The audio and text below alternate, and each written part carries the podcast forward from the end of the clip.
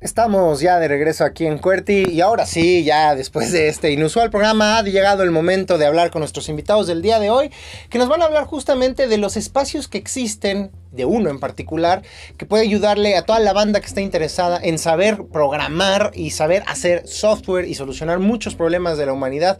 De entrada, el desempleo, el desempleo personal puede ser uno de esos problemas, cómo enfrentarlo sabiendo programar, sabiendo desarrollar aplicaciones, sitios web. Y para eso nos acompañan aquí en cabina Daniel Oyola, Alex Garza y Eduardo Esban. Ellos vienen del DevF. Bienvenidos muchachos. Cuéntenos, bueno, primero preséntese cada uno porque yo ya ni sé ni quién es cada quien, ya ahorita estoy con estrés postraumático. ¿Qué hacen dentro del DBF y por tanto, este, qué es el DBF y cómo están apoyando a su misión?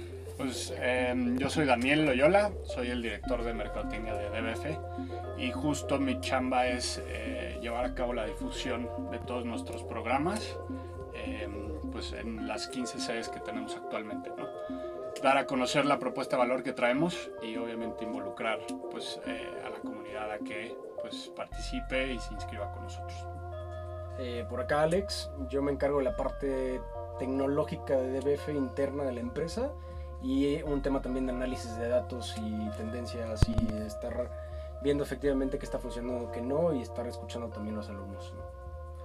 Y eh, bueno, por último, yo Eduardo soy director de operaciones y pues básicamente ahorita les vamos a platicar más, pero DBF ahorita está en un proceso de expansión donde estamos llegando a muchas sedes nuevas y pues es un gran reto eh, cómo operar toda, cómo crear una infraestructura que siga funcionando para todas estas nuevas sedes y va por ahí. A ver, de entrada, primera pregunta, están hablando de sedes, ¿qué pasa en estas sedes? ¿Qué sucede ahí?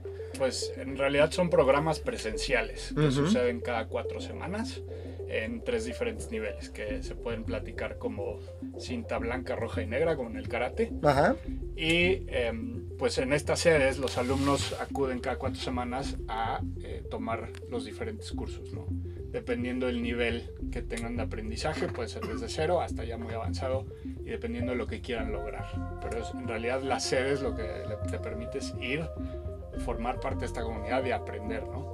Ah. Eh, tecnología. A ver, ahí creo que hay una cosa interesante que me encantaría que nos explicaran mejor. Últimamente hay como una cierta noción de que, bueno, puedes aprender a desarrollar, tienes que aprender a tirar código, a programar, pero pues ya en internet hay mucho contenido, en YouTube puedes ver cursos rápidos.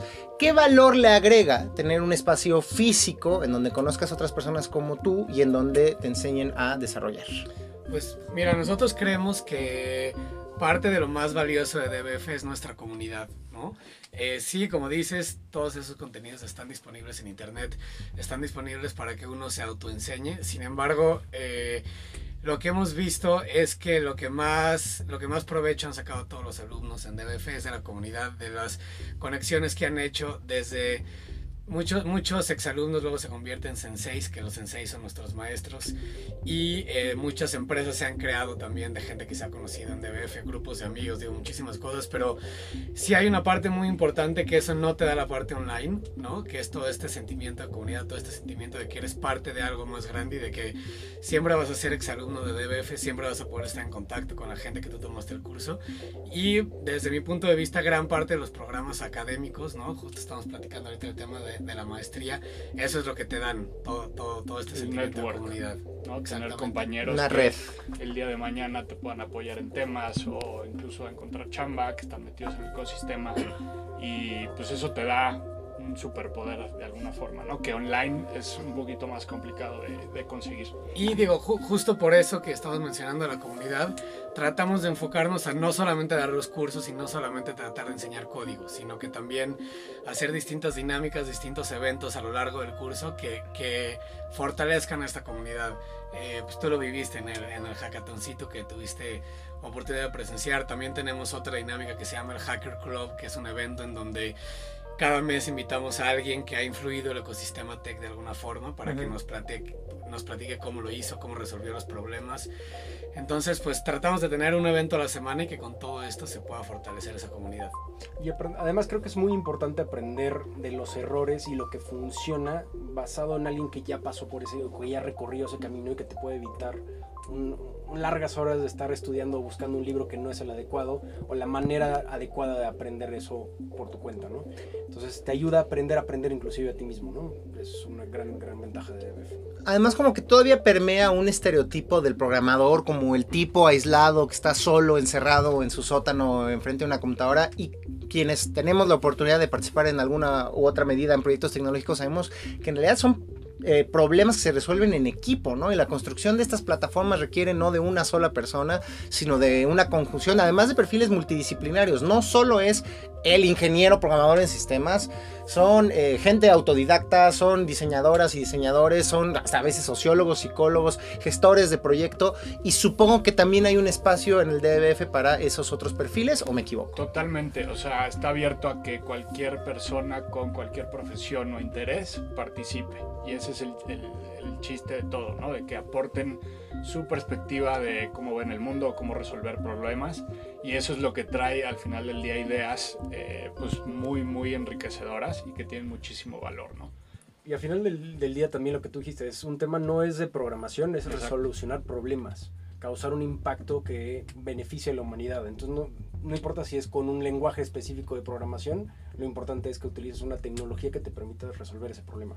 Exactamente, por, eso nosotros decimos que desarrollamos hackers, ¿no? Y no, no, no hackers en el, en el término mal usado de la palabra de alguien que se roba tu contraseña de Facebook o se mete a tu cuenta bancaria, más bien hackers como alguien que resuelve problemas con tecnología, ¿no? Eso es lo que, lo que buscamos nosotros.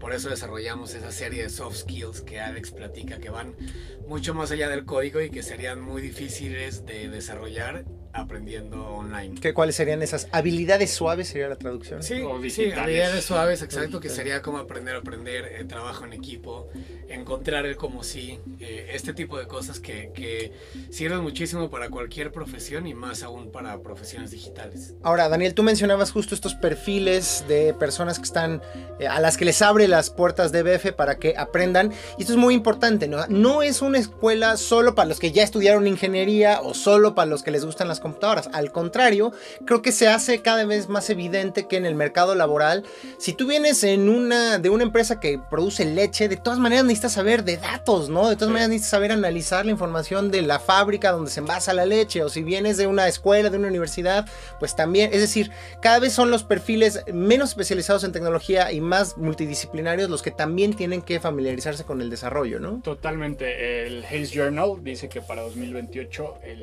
90% de las vacantes van a ser eh, relacionadas o van a estar relacionadas con eh, temas de tecnología.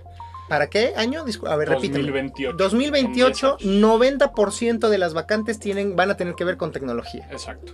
Entonces, eh, si tú tienes una habilidad digital, pues es cuatro veces más probable que el día de mañana obtengas un empleo, ¿no? Entonces, sí, la tecnología y el software, como lo ha dicho Mark Andreessen, pues sí se está comiendo el mundo y es una tendencia que no va a parar y pues el hecho de que estés preparado en estos temas, pues sí te va a dar, eh, yo le llamo un superpoder, ¿no? Pero en realidad una ventaja competitiva sobre otras personas.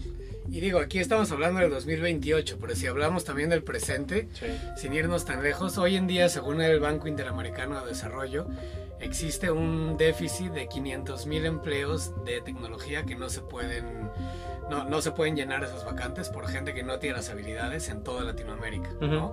Y para el 2023 se espera que este déficit sea de 1.5 millones. Entonces, pues bueno, esto nos habla de que a la demanda ser tanto más grande que la oferta, pues los sueldos y, y lo que tú puedes generar siendo programador es mucho mayor. Y, no solo programador, ¿no? Con muchísimas otras profesiones digitales es mucho mayor que lo que tú podrías generar con cualquier otra profesión. Entonces, pues es una muy buena oportunidad del mercado que, que hay que aprovechar. Ahora, mucha gente que a lo mejor ya tiene un trabajo, ya está dentro de una posición eh, en una importante, en una empresa, dirá, pues es que a mí no me da tiempo, ¿cómo voy a descuidar mis responsabilidades por estudiar? ¿Qué, qué facilidades tienen en el DBF para justamente continuar preparándose? dale, dale. Ah, bueno, eh, justamente el tema de que sean cada cuatro semanas te facilita que sea un mes eh, y de 7 a 10 de la noche. De tal manera que no, es, no, no, compite con tu horario laboral y que puedes llegar a la clase, dedicarle esas 3 horas eh, de lunes a viernes, repasar en tu casa sábados y domingos y tener también como quieras tus eventos en donde conoces a más gente que trae tu mismo interés y a lo mejor generas un grupo de estudio, generas un grupo interesante en donde te involucras más allá de las tres horas, ¿no? Ahora, nada mejor que los ejemplos que nos puedan contar a lo mejor algunas experiencias de algunos de los alumnos que han pasado por el DBF, en qué nivel entraron y cómo salieron y qué están haciendo ahora que les parezca notable. Pues creo que el más eh, reconocible es el de Paris. Que... ¿Hilton? No, es que esa mujer sabe de todo, mano. Yo desde la que la vi en el video, mano, dije, tiene futuro la mujer. Paris es un exalumno que eh, pasó por DBF y tiene un problema de... es invidente. Ok. Entonces, eh, pues justo él aprendió eh, a, a, programar. Fue un reto eh, para los senseis, pues darles la inmersión en esta clase, pero al final lo logró. Y hoy en día trabaja en Wiseline como uh -huh. programador. Que es una la, importante empresa de consultoría en temas tecnológicos exacto, y desarrollo, ¿no? Totalmente. Y justo ese es, ese es el lema. O sea, si, si Paris pudo, uno, nosotros somos muy accesibles e incluyentes. O sea, no somos un, una escuela que, que, ponga restricciones para que alguien pueda entrar, sino cualquiera que tenga las ganas de aprender y el día de mañana trabajar en cuestiones de tecnología, lo puede hacer sin ningún problema. Entonces, Paris es, es un gran ejemplo. Ahora, mencionaban el tema de las sedes, eh, entonces, ¿dónde puede acceder uno a, a, estos cursos? ¿Dónde están las escuelas? ¿Cómo le llaman ustedes a los espacios? Sedes, nada más. Sedes. Porque además no es como tal un edificio, ¿no? Que también es otra, no, o sea, si tienen un edificio propio en donde siempre son ahí la Universidad de BF o no, más bien es un tema, un tema más maleable, digamos. No, aquí, aquí, qué bueno que mencionas esta parte porque justo cuando nos referimos a sedes, nos referimos a un espacio físico donde se están impartiendo los cursos de DBF. Sin embargo, nosotros no tenemos edificios propios. Todas uh -huh. nuestras clases son eh, ya sea en espacios de coworkings o en oficinas de empresas que están relacionadas con la industria. También porque tratamos de siempre posicionarnos en, en algún centro donde haya mucho movimiento de todos estos temas de las ciudades en donde estamos, ¿no? Uh -huh. eh, entonces por ahí va un poco la parte de cómo son nuestras sedes. Sí, porque y... irónicamente en las universidades a veces literal en un sentido físico están alejados de los centros de trabajo, ¿no? Exactamente. Que si estás en un lugar en donde se concentran personas que ya están con proyectos de tecnología trabajando, pues la probabilidad de que te vincules con ellos y lo que aprendiste en DBF eh, aporte a estos equipos es, es, mayor, ¿no? Exactamente. Entonces en vez de buscar eh, pues una, un, un, edificio más barato, alejado de, de claro. la zona metropolitana, ¿no? Preferimos estar en la Roma Norte, que por ejemplo hoy es nuestra sede principal en el Impact Hub, que es un espacio coworking, y estar literalmente en el corazón de la ciudad donde todo esto está pasando, ¿no? Y bueno, aparte del Impact Hub, que es eh, no, no donde todo empezó, pero sí donde más tiempo hemos estado impartiendo los cursos. Eh, ahorita estamos presentes ya en, en, otras sedes de la Ciudad de México y también en otras sedes de la República y internacionales, ¿no? A ver, dinos Estamos cuáles. presentes en, en, Guadalajara, en Monterrey, en Puebla, en Oaxaca, en Hermosillo, en Culiacán. En la Ciudad de México estamos en el poniente, en el norte y en el centro de la ciudad, en la Roma. Y eh, también empezamos nuestro primer experimento internacional en Medellín, apenas hace Colombia. dos meses, uh -huh. Medellín, Colombia. Ahorita justo acabamos de finalizar nuestra segunda generación ya en Medellín. Y eh, pues bueno, abrimos también la sede de Cancún y de Querétaro este lunes 29. Y pues tenemos planes de, de, de seguir abriendo también más sedes internacionales. Muy bien. ¿Cuál es el proceso rápidamente para que una persona se inscriba o pueda formar parte de estos, ¿le llaman ustedes batches? ¿Cómo sería la traducción en español? Eh, sí, cada cuatro semanas es un batch uh -huh. y es, es, como una generación, es el equivalente a una generación. En realidad es muy sencillo, tienen que meterse a www.dbf.la. A ver, deletreado. Es de Daniel Ernesto V de Vaca F de Fernando punto LA.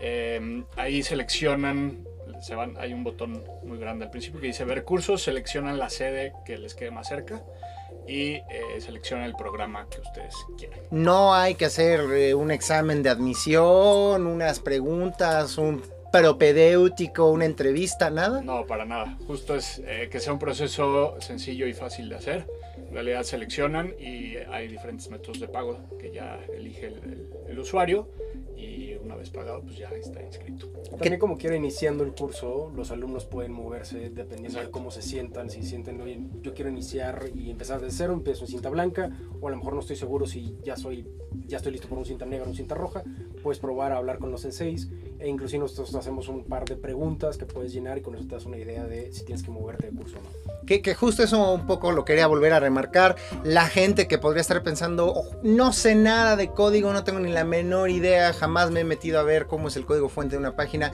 No importa, justo para ellos hay ahí una oportunidad de empezar en el curso más básico, ¿no? Sí, que cinta blanca, no necesitan ningún conocimiento, solo necesitan traer toda la actitud y una laptop. Y que, que- que también, o sea, a lo mejor dices, yo no me voy a dedicar a, a a hacer páginas de internet. No, pero sí seguramente si estás en una empresa que poco a poco empieza a tener mayor impacto lo tecnológico y a lo mejor en tu equipo habrá quien sí desarrolle, pues al menos que tú tengas las nociones básicas para poder estar al frente de ese equipo o literal hablar con las personas que van a levantar estos proyectos. ¿no? Que no te vayan a ver la cara ahí también de que tú no sabes nada, ¿no? Exacto. Sí, el chiste es que te vayas eh, empapando un poco de- del tema de, del desarrollo del código y ya de ahí vas avanzando a cinta roja o cinta negra el día que quieras ya hacer una aplicación eh, pues robusta, ¿no? Muy bien. Nos preguntan en redes sociales, Antonio Huerta, hola, compartan una página para las inscripciones de lo que están hablando ahorita. Digo, lo pondremos en nuestra cuenta de Twitter, pero si quieres volverlo a repetir. Claro que sí, es www.dbf, que es D de Daniel Ernesto V Vaca, F de Fernando.la. ¿Algún otro medio de contacto, redes sociales, teléfonos, Claro. correos? Facebook e Instagram es eh, DBFLA y Twitter es arroba DBFLatam, todo junto. O también si, si quieren un poco de orientación sobre qué curso tomar y demás, nos pueden escribir a hola.dbf.mx y ahí algún, asesor de la empresa los contactará con muchísimo gusto. Muy bien, amigos. Daniel, Alex y Eduardo, gracias por habernos acompañado el día de hoy en QWERTY. Quédense un ratito más. Todavía nos falta una sección más, pero también quiero aprovechar para mandarle saludos a Sofi Vera, que nos mandó una fotografía de gente que ya andaba en la azotea. Supongo que trabaja en un lugar en donde están en un piso elevado y en lugar de irse para abajo, después de que sintieron el sismo, subieron a la azotea. Saludos. Toby nos decía también hace unos 20 minutos que sí sintió el temblor mucho por la condesa en la oficina. Saludos también al buen Gabriel Charles, que al inicio del programa nos escribió que nos estaba escuchando muy atentamente. Saludos, Gabo. Y ahora sí, quédense porque vamos con la última sección de este programa, que son las recomendaciones.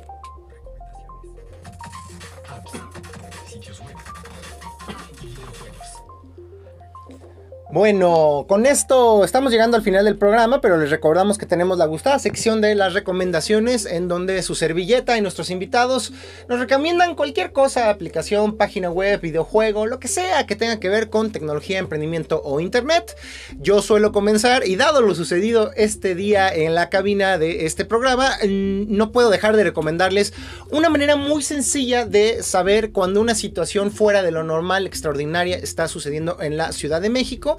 El gobierno de la Ciudad de México creó una cuenta de internet que es la cuenta de alertamiento público CDMX. Lo encuentran en Twitter o la encuentran en Twitter como arroba urg alertas-cdmx, urg de urgente, urg alertas-cdmx y ahí se emiten mensajes del Centro de Alertamiento Público de la Ciudad de México sobre alertas eh, meteorológicas, sísmicas y volcánicas, ¿no? Ahora que también ha habido mucha actividad del volcán Popocatépetl y que la gente puede de repente ver fotografías en Twitter y que pueden parecer muy tremendistas, muy espectaculares, en esta cuenta pues seremos los primeros en ser alertados si la seguimos, si la situación efectivamente ya se está saliendo fuera de lo controlable y amerita para las personas que viven a las faldas del volcán un desalojo o confirmar si efectivamente estaba temblando o es que andábamos medio happy aquí en los micrófonos, no crean que era la situación, si tembló de verdad. O si se vienen tormentas eléctricas o precipitaciones, eh, eh, es decir, lluvias fuera de lo común. Lo recomendable es seguir esta cuenta y no solo seguirla, sino activar la campanita que eh, se activa en algunas cuentas de Twitter para que siempre nos lleguen notificaciones cada vez que esa cuenta emite un tweet. Como son tweets de emergencia, lo que queremos es que lo recibamos sí o sí en el momento en que se genera. No es una cuenta para que se metan a ver, ay, ¿qué pasó hace tres semanas? No, pues es ahorita, en el instante, nos puede ayudar a reaccionar ante una situación extraordinaria aquí en la Ciudad de México. Alertamiento público CDMX, arroba urg alertas-cdmx en Twitter. Amigos, se nos acaba el tiempo. ¿Ustedes qué nos quieren recomendar? Cualquiera de ustedes o los tres, Daniel, Alex, Eduardo. Yo le recomendaría un libro que se llama Loonshots, L-O-O-N-S-H-O-T-S. Es justamente este, esta combinación de cómo como una empresa puedes tener una parte de innovación y una parte en donde estás una, un tema de mejora continua de lo que ya está funcionando en tu empresa, ¿no? Que es, inclusive queda perfecto para los ejemplos que pusimos de noticias ahorita de Samsung lanzando algo que es completamente innovador y no funcionó, o Uber que tiene sus operaciones normales, pero al mismo tiempo está buscando el tema de los eh, carros autónomos. Entonces, como, como este libro te da ciertas recetas o ciertas cosas para poder que esas dos fases de tu empresa coexistan, ¿no? Muy bien. Loonshot como de lanzamiento de, locura. Ah, que pero como de la locura. Ah, la locura, exactamente. Muy bien, ahí está la recomendación. The Everything Store es un libro de la biografía de Jeff Bezos. Ah, pero no llega al divorcio, eso sí, seguramente no, no, no, ya, tiene unos años, ¿no? Pero justo para la gente que quiere emprender eh, en internet es eh, pues un histórico de todo lo que ha pasado a Amazon en realidad es muy interesante todas las iteraciones que han tenido que hacer y la gran visión que ha tenido Jeff Bezos y su equipo para, pues, para llegar a donde son, a donde están el día de hoy. Ahí está la recomendación. Eduardo, ¿tú quieres recomendar algo? Y bueno, pues ahora sí que venimos ya un poco más de flojera los tres, pero yo también voy a recomendar un libro. Ay, ahora, ahora sí leen mucho, pero en la secundaria, en la prepa no abrieron ni de 100 años de soledad. A ver, ¿cuál vas a recomendar? El libro que quiero recomendar es el de 21 lecciones para el siglo XXI de Yuval Noah Harari. Eh, y este es un autor que tiene ya dos libros antes, que en uno habla del pasado, en uno habla del futuro.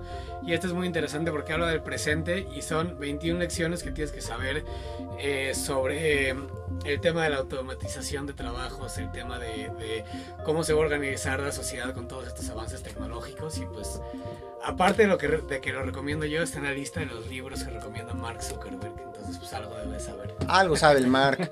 Oye, Daniel, tú nos ibas a, regalar algo para la gente que está interesada en DBF. Podemos publicarlo en nuestra cuenta de Twitter para que estén atentos, ¿no? Claro, sí, estén atentos a la cuenta de QWERTY. Eh, bajo 105. 105 en Twitter donde les daremos por ahí un cupón para quien se quiera inscribir eh, el siguiente batch. Ahí está la invitación, atentos a nuestra página, a nuestra cuenta de Twitter oficial. Con esto concluimos esta emisión de QWERTY, programa de tecnología de Reactor 105. Le vuelvo a agradecer a nuestros invitados, Daniel, Alex y Eduardo, que nos acompañaron a lo largo de esta emisión y también ahí en el patio del IMER, en medio del sismo, nos estuvieron acompañando. Nosotros nos escuchamos la próxima semana en una edición especial que tendremos de QWERTY a las 3 de la tarde aquí en Reactor 105. Yo soy Diego Mendiburu. Bendiciones.